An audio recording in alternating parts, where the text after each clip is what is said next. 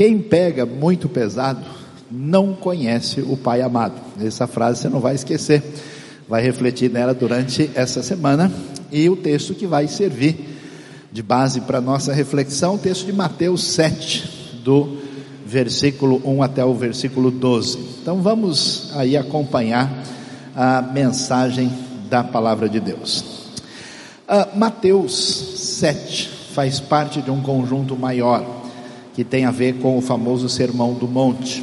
Jesus acabou de dizer no final uh, do texto do capítulo 6, uh, aquele texto tão conhecido, que nós devemos buscar o reino de Deus em primeiro lugar, colocando a relação de, do que, que é realmente prioridade na vida de quem é discípulo de Jesus. E aí, ele vai nessa diretriz de espiritualidade genuína, já que é exatamente sobre isso que nós estamos pensando durante o mês de agosto, vai nos dizer o seguinte: quando a gente pensa em espiritualidade, como é que a gente lida? Como é que a gente pode ter um parâmetro para avaliar espiritualidade quando a gente lida, por exemplo, com o irmão, que o texto vai dizer que nós não devemos ah, estabelecer juízo sobre o irmão, aquele que é irmão da comunidade, né, irmão da ah,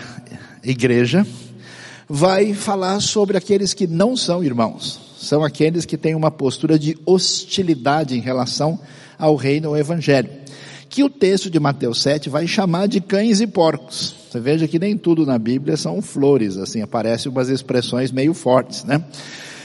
E depois de falar dos irmãos e dos opositores do reino, vai falar do Pai Celeste, que é aquele que nos ouve, por isso nós acabamos de entrar em sintonia com ele pedindo a sua bênção e dá uma diretriz geral que deve ser referência para a nossa vida, que tem a ver com o padrão geral. Vamos tentar entender, então, o que, que Mateus 7 está nos ensinando. O texto diz o seguinte: Não julguem para que vocês não sejam julgados.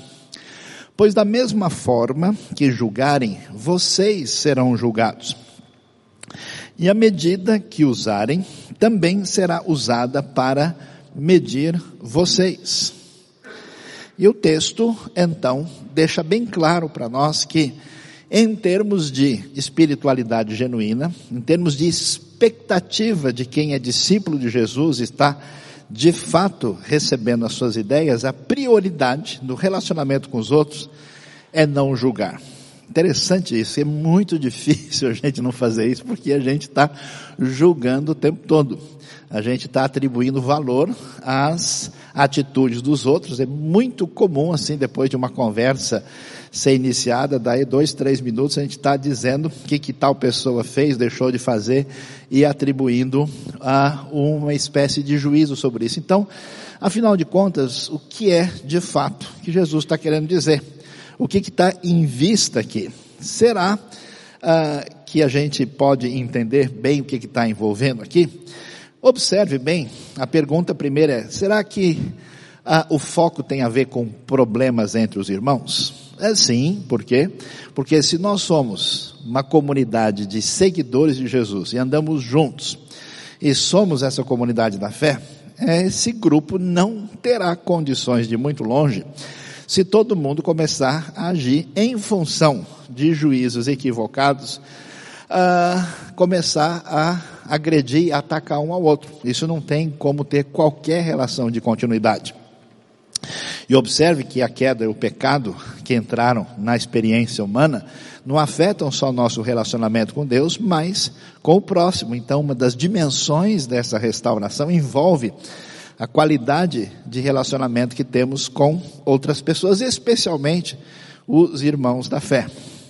Uh, agora, por que é que o julgamento entra em vista? Qual é a questão que está aqui?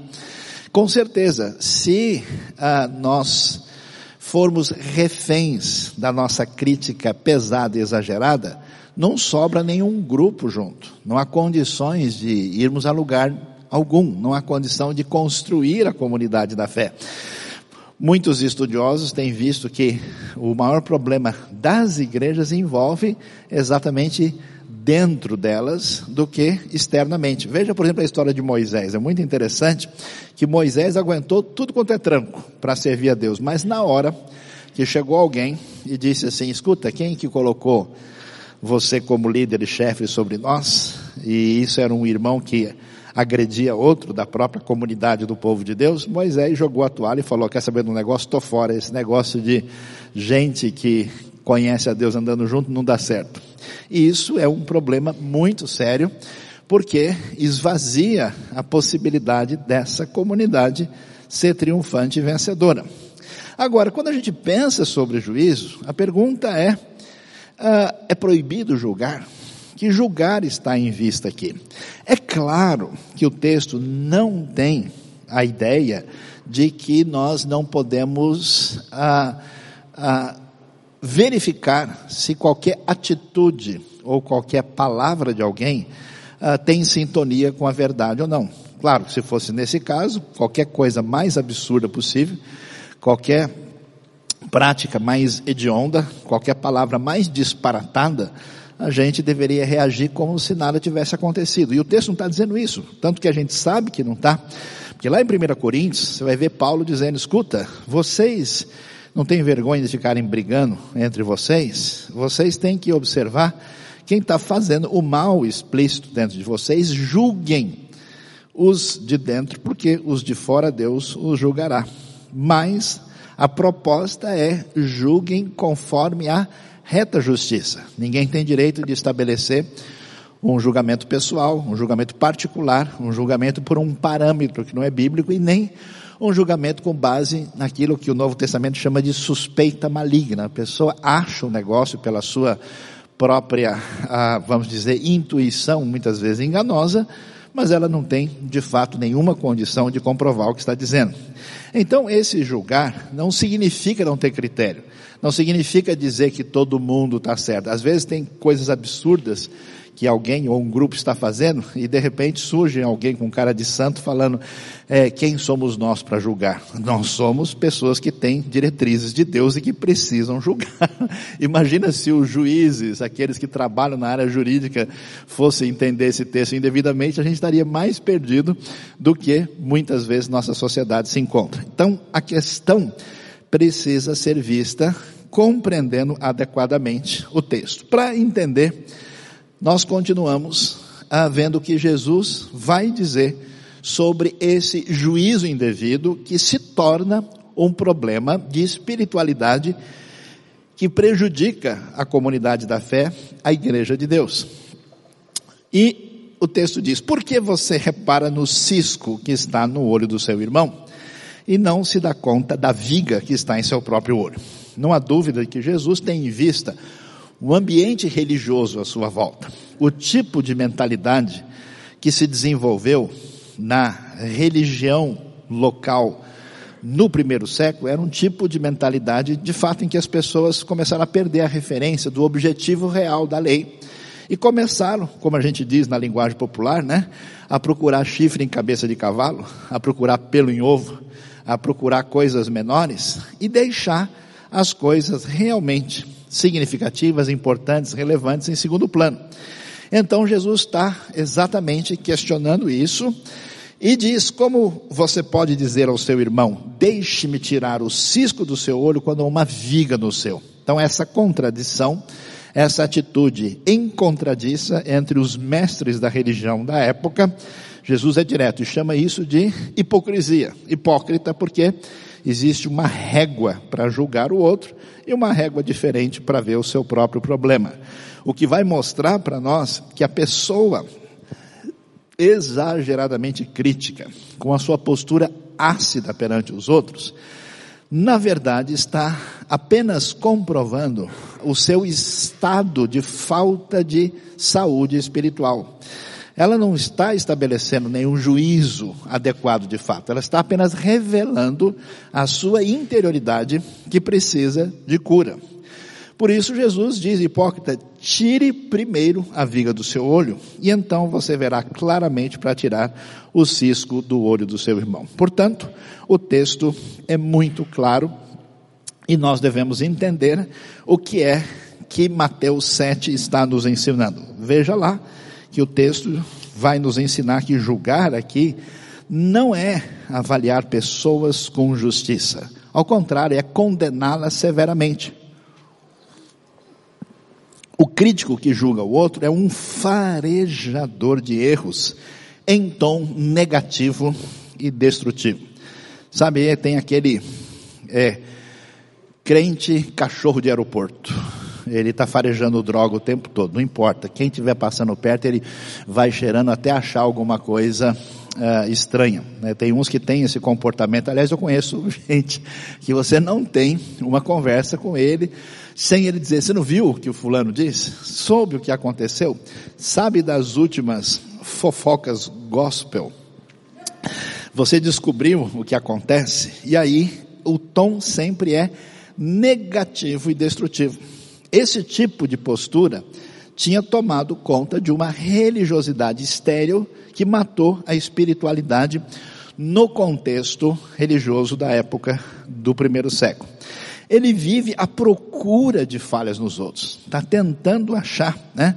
E, e, e, às vezes a pessoa até levanta uma coisa assim, é, eu não sei não, hein? Olha, pelo jeito, né? A pessoa nem viu nada, nem sabe de nada, nem tem informação, mas ele abre um caminho problemático e perigoso. Ele imagina o pior de todos e é implacável com os erros. Observe bem, todo mundo sabe, se entende o que a Bíblia diz, que todos temos a mesma enfermidade chamada inclinação ao pecado. Mas à medida que uma pessoa entra numa situação problemática, a atitude de quem é seguidor de Jesus é ter um, uma diretriz de fazer tudo para salvar essa pessoa. É como um médico que vê uma situação de um doente, ele não vai falar, escuta, mas você está assim por quê? O que foi que você fez ontem? A ideia é correr rapidamente para o tratamento, para depois a gente ver como é que a gente orienta. Essa atitude de ser implacável mostra uma postura diferente. Paulo, por exemplo, ele observa as pessoas que estão erradas, mas a atitude dele é muito diferente. Ele, ele diz, por exemplo, lá em Filipenses, eu digo para vocês, e digo com lágrimas, que esses que agem assim são inimigos da cruz de Cristo.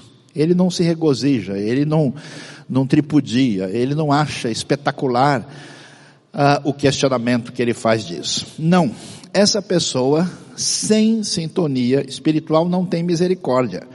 Por que, que o problema é sério? Porque julgar, na verdade, está relacionado com um problema mais profundo, que tem a ver com idolatria, tem a ver com o desejo secreto do ser humano de ser a referência absoluta de tudo. Julgar é colocar-se no lugar de Deus, é apresentar-se numa posição dizendo, ó, eu é que posso atribuir a cada um, é, de fato, a sua o, sua valoração, o que, que a pessoa é, o que, que ela deixa de ser. Veja como é fácil a gente dizer, o fulano é um bandido, esse cara não presta, ele é isso, ele é aquilo. E às vezes temos pouco conhecimento, aliás, nunca nem vimos, nunca nem conversamos a, na pessoa. Portanto, julgar é o vício perigoso da autoexaltação. É muito interessante, isso não está claro, porque existem mecanismos psicológicos que prejudicam a nossa espiritualidade e nos levam a um caminho de de fato querer o holofote. E para ter o holofote, a gente precisa fazer o quê? Tirar todo mundo de cena. Por isso que é tão gostoso falar mal dos outros. Amém, irmãos? Quem foi abençoado, levante a mão. Dá uma coceira na língua, dá uma disposição, porque à medida em que eu critico severamente os outros, ah, eu saio de cena. Os meus erros não são problema. É interessante, você começa a conversar com uma pessoa, de repente você entra num assunto que é um problema para aquela pessoa. Ah, imediatamente ela muda de assunto. Ela vai ver o passarinho lá fora, ela vai discutir ah, como é que está os jogos pan-americanos. Ah, e de repente o assunto muda. A pessoa precisa fazer pouco dos outros para sentir-se superior. Então, observe que a coisa é séria. E Jesus está entrando no ambiente religioso que se perdeu e está exatamente mostrando onde está a chave do problema. Quando a pessoa tem essa atitude de quem pega muito pesado. É um modo doentio de alcançar uma superioridade espiritual. Preste atenção. Esse é o mal perigoso do pessoal de igreja, de gente de igreja batista. O que, que a gente gosta de fazer? Não é ficar falando mal dos outros? Amém, irmãos? Né? A gente sempre diz, não, porque nós somos realmente mais bíblicos, somos mais autênticos, somos mais sérios, não somos como os fulanos, não somos como esse grupo X. A postura, em vez de ser de humildade e de agradecer pela graça de Deus que nos faz enxergar certas coisas, às vezes é de um sentimento de que a gente é, é o rei da cocada preta espiritual. A gente está mais afinado, né? É algo perigoso porque é o ego no trono, é uma atitude problemática. Portanto, a gente tem a marca da falsa espiritualidade que se estabelece, segundo Mateus 7, por dois sintomas perceptíveis. Uma, um deles é ser juiz muito severo. Quando você vê alguém que está sempre disposto a meter a boca em todo mundo, a ter uma atitude ácida e negativa, a gente descobre que aí existe um problema a ser tratado na vida dessa pessoa. E segundo, claro, se a pessoa faz isso, ela não observa as suas dificuldades, os seus problemas, os seus erros. Então, está sempre associado, o sintoma anda junto, né? Com a hipocrisia, no sentido que o meu erro não importa, por isso Jesus vai falar da pessoa que não enxerga a trave, a viga, e vai reparar no cisco no olho dos outros. Portanto, muita atenção, porque esse é um caminho muito perigoso. Mas Jesus prossegue. Ele diz o seguinte: comunidade do povo de Deus, irmãos queridos e amados, por favor, não se destruam uns aos outros. Não permitam que uma falsa espiritualidade prejudique vocês, a ponto que no desejo de ter o controle, o domínio e o sentimento de poder sobre os outros, vocês passem a detonar as outras pessoas para se sentirem melhor com relação aos seus problemas. Não é esse o caminho. Ok, coisa número um discutida, está muito clara aqui. E a segunda? Como é que a gente se porta, já que não estamos autorizados a estabelecer juízo indevido com relação àqueles que são próximos na comunidade da fé?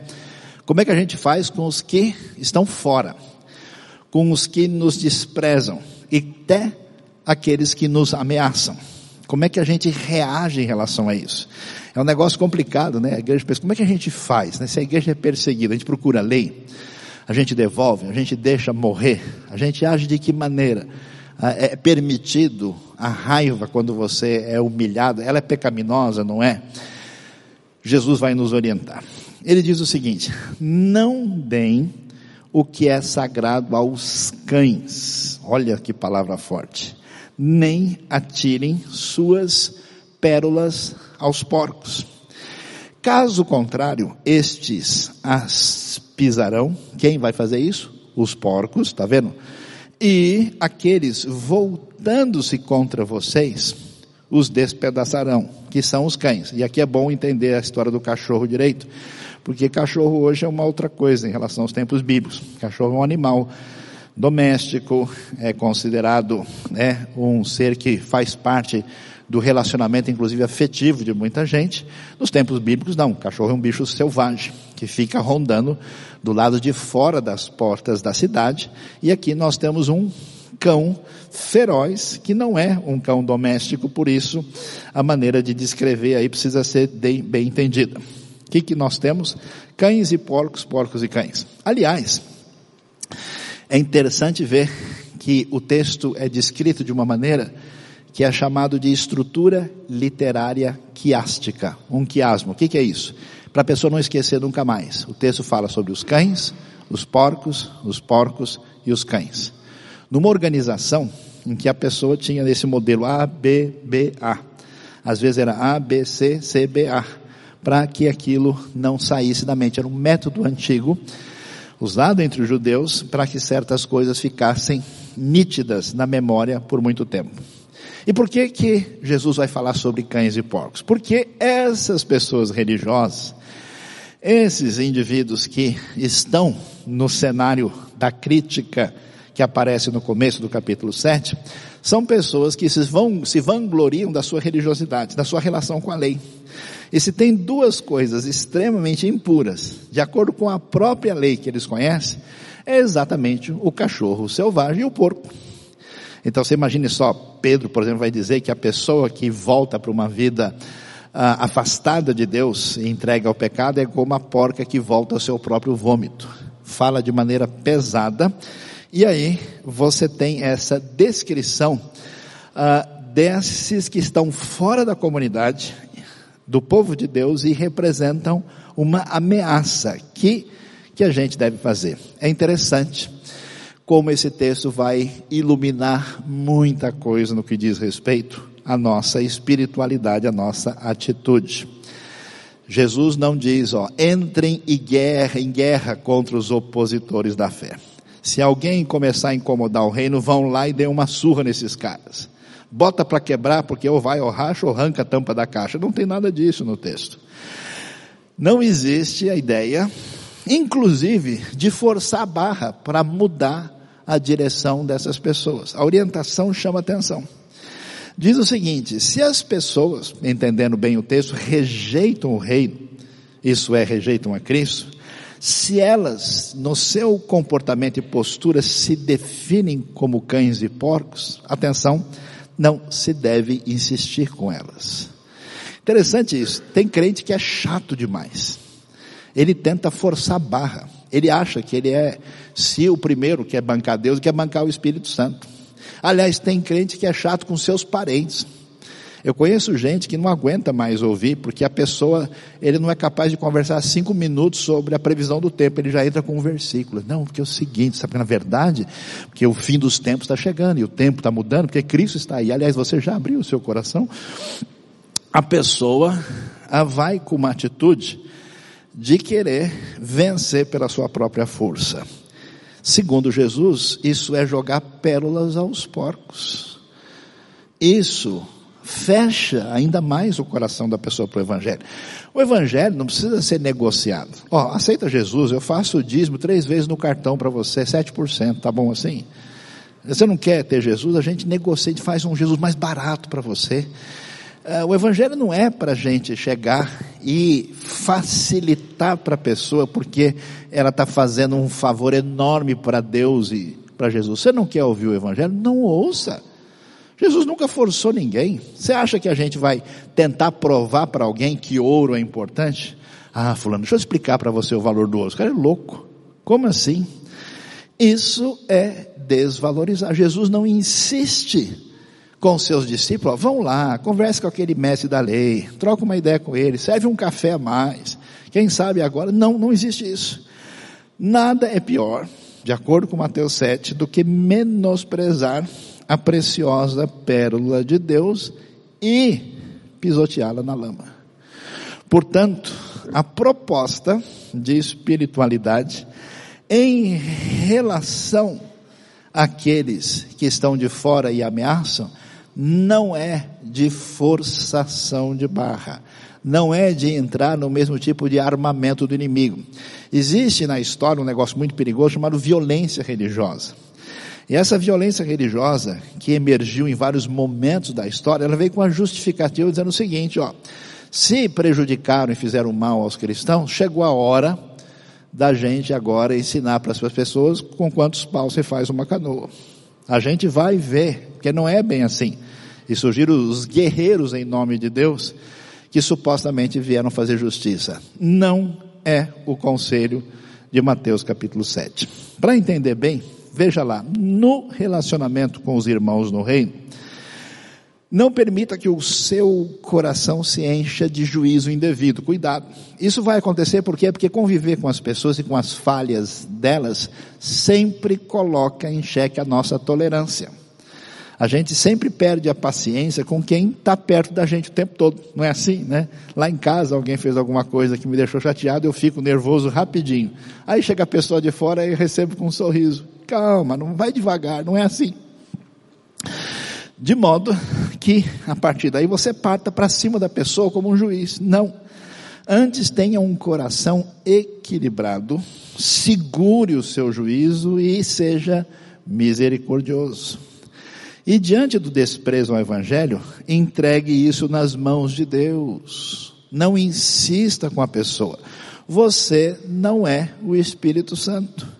E não tem condições de mudar o coração de ninguém. Eu vejo muita gente assim que na conversa, né?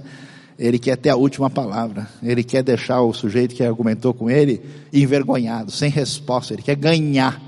É, ganhei, agora pronto. Ah, eu só deixei o cara sem resposta. Isso não é o objetivo. Nunca foi.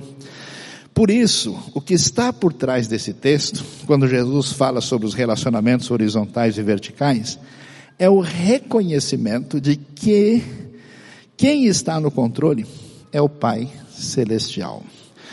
Quando a gente pega pesado com os outros, a gente se coloca na posição, eu preciso vigiar bem as pessoas, senão eu não sei como é que a coisa vai caminhar. Eu preciso controlar, senão eu não terei poder sobre a situação. Eu sairei da minha posição de quem está acima e tem direito de dizer A, B ou C. E se eu não for lá defender o evangelho, o evangelho vai acabar. Se eu não botar a pessoa em xeque, aí como é que vai ficar? Aí acabou, né? Esse discurso negativo é como se Deus realmente não fosse capaz de fazer nada e dependesse da sua santa ajuda, ó querido poderoso. Não é o caso. Então, quem está no controle é o Pai. Controle da vida dos irmãos controle dos que perseguem o Evangelho e se rebelam contra a palavra de Deus. Deus sabe de tudo. Por isso que é interessante descobrir que quem é crítico demais e quem bate de frente com os outros, dificilmente ora de verdade. Não é preciso bancar Deus e tomar o controle nessas situações. Por isso, os versos a seguir, aí você entende a conexão, por que, que eles estão encadeados. Não é sem razão. Os versos 7 e 8 dizem: peçam e lhe será dado. Que coisa, né? Queria tanto descer a marreta na cabeça daquele irmão. Mas em vez disso, peçam e Deus vai agir na vida daquele irmão. Queria tanto envergonhar aquele sujeito descrente que vive me humilhando em tal situação e toda hora busca um momento para bater de frente. Peçam e lhe será dado. Busquem e encontrarão. Batam e a porta lhe será aberta. É interessante, Deus é da hora, Deus é o máximo. Porque ele não diz, ó oh, pessoal, é só dar o clique que na hora funciona. Ele vai dizer, pedir, buscar, buscar envolve uma ação que vai desenvolver a sua santa paciência, uh, e a ideia de bater, que envolve essa questão de insistência, de algo que não vai chegar no mesmo momento. Pois todo o que pede, é muito legal ler isso, recebe. O que busca e encontra, e aquele que bate, a porta será aberta. Deus é o Senhor, Ele é o soberano, a gente deve aprender a depender de Deus na maneira como se define o nosso relacionamento com os outros. O texto então vai dizer, peçam e lhe será dado, busquem e encontrarão, batam e a porta lhe será aberta, pois todo o que pede recebe, o que busca encontra, aquele que bate a porta será aberta. E olha só, é muito interessante, para nossa turma estressada e controladora, qual de vocês, se seu filho pedir pão, lhe dará uma pedra? Ou se pedir peixe, lhe dará uma cobra? Se vocês, apesar de serem maus, sabem dar boas coisas aos seus filhos, quanto mais o Pai de vocês que está nos céus dará coisas boas aos que lhe pedirem. É muito interessante o checkmate do texto em relação a nós. Ô pessoal, vocês estão tão desesperados para ter um controle sobre a vida do outro, porque vocês têm problemas aqui não resolvidos. Vocês estão tão desesperados para bater em quem pensa ao contrário e que está numa relação de oposição, como se a força dependesse de vocês. Vocês já pararam para pensar que vocês são chamados para um relacionamento pessoal profundo com Deus, que é um relacionamento de filho para pai, que envolve dependência, confiança e tranquilidade. E vamos falar a verdade, vocês realmente se acham, né? Vocês sabem dar coisas boas aos seus filhos. Imagine, se você realmente entende que Deus não é só o Senhor do universo, não é apenas o Criador, não é apenas aquele que tem poder, é alguém que ama e é seu Pai. Você já parou para pensar que Ele não desistiu de você? E como Pai Celestial, Ele atende a quem insiste na dependência dEle? Por isso, vençam essa atitude através do caminho da oração. É interessante. Já reparou que a gente não consegue orar direito quando a gente está perturbado? A gente está nervoso, a gente está com sentimentos perdidos, confusos, baseados nessa ansiedade que envolve um desejo de poder e de controle e que nem sempre é consciente. Então hoje é dia dos pais. E o que, que é um pai? Como é que a gente sabe? Tem pai de tudo quanto é jeito. Tem pai que dá tudo, né? Tem pai que só vive brincando, é o verdadeiro pai aço, né? Como alguns dizem, né? Tem pai que é só na bagunça, é o pai esparigudum, né? Tem pai de tudo quanto é jeito. A referência de paternidade se encontra no nosso relacionamento com Deus. Na nossa maneira de ser membro da família, de ser pai, de ser mãe, de ser irmão, de ser filho, precisa derivar do nosso entendimento de como é que Deus lida com a gente. Se a gente não aprende a ser filho de Deus no sentido que Jesus dá para isso, é difícil a gente conseguir caminhar nessa direção. Os pais geralmente falham por excesso de exigência e por pegarem pesado com seus filhos, ou por abandono, por afastamento, quando entende que de alguma maneira seus filhos estão aquém das suas expectativas. Lembre-se, o controle é amigo do juízo e amigo da hipocrisia. É, na verdade, falta de pai, ou melhor dizendo, falta do pai no nosso relacionamento de espiritualidade na nossa vida. Portanto, Deus faz um chamado para vocês, para os pais e para todos nós. Deus quer o caminho da insistência. Deus vai deixar você no meio do caminho. Deus não vai responder a todas as suas inquietações imediatamente. Observe a história de tantas pessoas que caminharam com Deus. Deus fez Abraão esperar. Deus fez muitos na sua história aguardar. Josué esperou o seu momento. A coisa não funciona, não é caixa de banco para você apertar e a coisa acontecer mediante a sua solicitação. Não funciona assim. Não é smartphone, é smart heaven, é outro nível. Portanto, Deus quer ser tratado como pai. Ele sabe da sua maior necessidade. Não é só resolver aquilo que aparece no seu horizonte imediato. Parece estranho, parece muito estranho, é muito engraçado que a gente precise convencer a Deus de alguma coisa, uma coisa bizarra, né? Como assim o Senhor Todo-Poderoso, o Senhor Rei do Universo, que tem tudo à sua disposição, precisa da nossa insistência para ele entrar em ação. Até parece que é exatamente isso. Ó, que você, é o seguinte: se eles não falam, eu também não vou fazer nada, vou ficar aqui só de bico, olhando feio para eles. É claro que não. Deus sabe que a maior necessidade nossa não é tanto a mudança das circunstâncias, mas uma mudança na sua relação com a vida a partir dessa referência de espiritualidade que surge de um relacionamento que entende que Deus deve ser a sua prioridade. Portanto, a questão não é se Deus está pronto a dar, mas se estamos prontos a receber.